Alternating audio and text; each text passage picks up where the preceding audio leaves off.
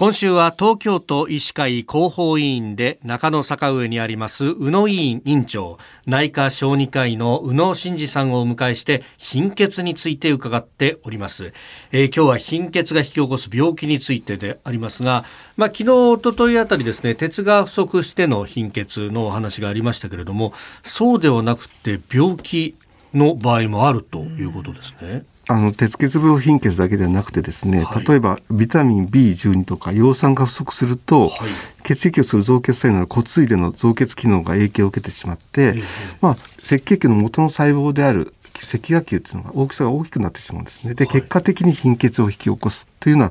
病態もあります。このような貧血のことを、虚赤芽球性貧血と言います。虚赤芽球そうですね。虚は巨人の巨ですね。巨人の巨ですね。赤芽球っていうのが赤い目の玉。玉で、これはいわゆる赤血球の元の細胞で、これがだんだん分化誘導されて赤血球に進化して、成熟していくというものです。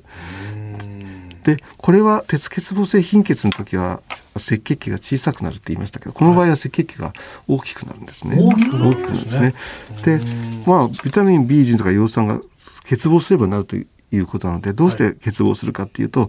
ビタミン B12 って胃から吸収されるんですけども当然胃がんで胃を全摘した症例とかビタミン B12 吸収されないので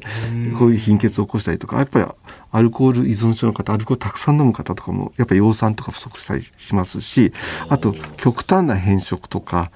厳格なその菜食主義の方とかあとはもともと胃の粘膜からビタミン B12 をする吸収障害があるっていう病気もこれ悪性貧血っていうんですけども、うん、そういうことなどが挙げられると思います。なるほ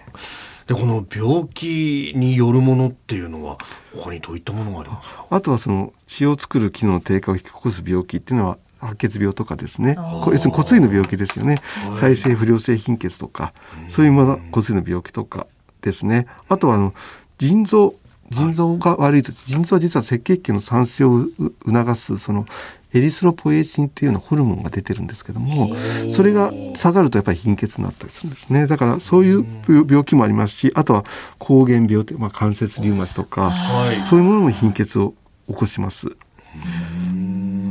他にはその赤血球とかヘモグロビンの構造の異常とか免疫免疫の異常によって赤血球が通常より早く壊されてしまうような貧血、まあ、溶血性貧血っていうものもあります。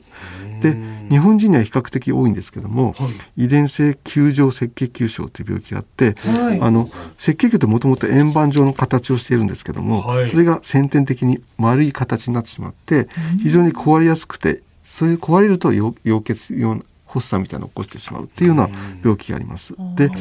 溶血性貧血はその赤血球の大きさはそう計算すると比較的正常であることが多いんですけども、まあ、横断とかあとビールビンっていう値が上がったりとかあと毛赤血球っていうのが増加するっていうのが特徴です。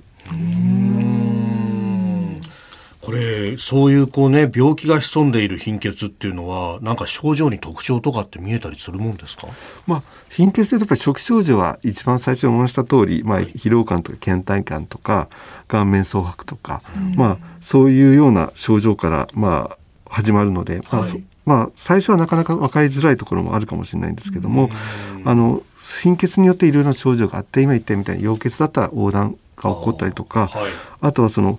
えーと、鉄血肪性貧血でですね爪爪に異常があったりとかあと舌とかが萎縮してしまったりとかですね。髪のひどくなると髪の毛が抜けるとか肌が荒れるなどの症状があったりして強赤学習性貧血の場合は手足がしびれたりチクチクした痛みがあったりですね。進行するとこう抑うつ症状とか記憶障害などの神経症状みたいなのも加わることがあります。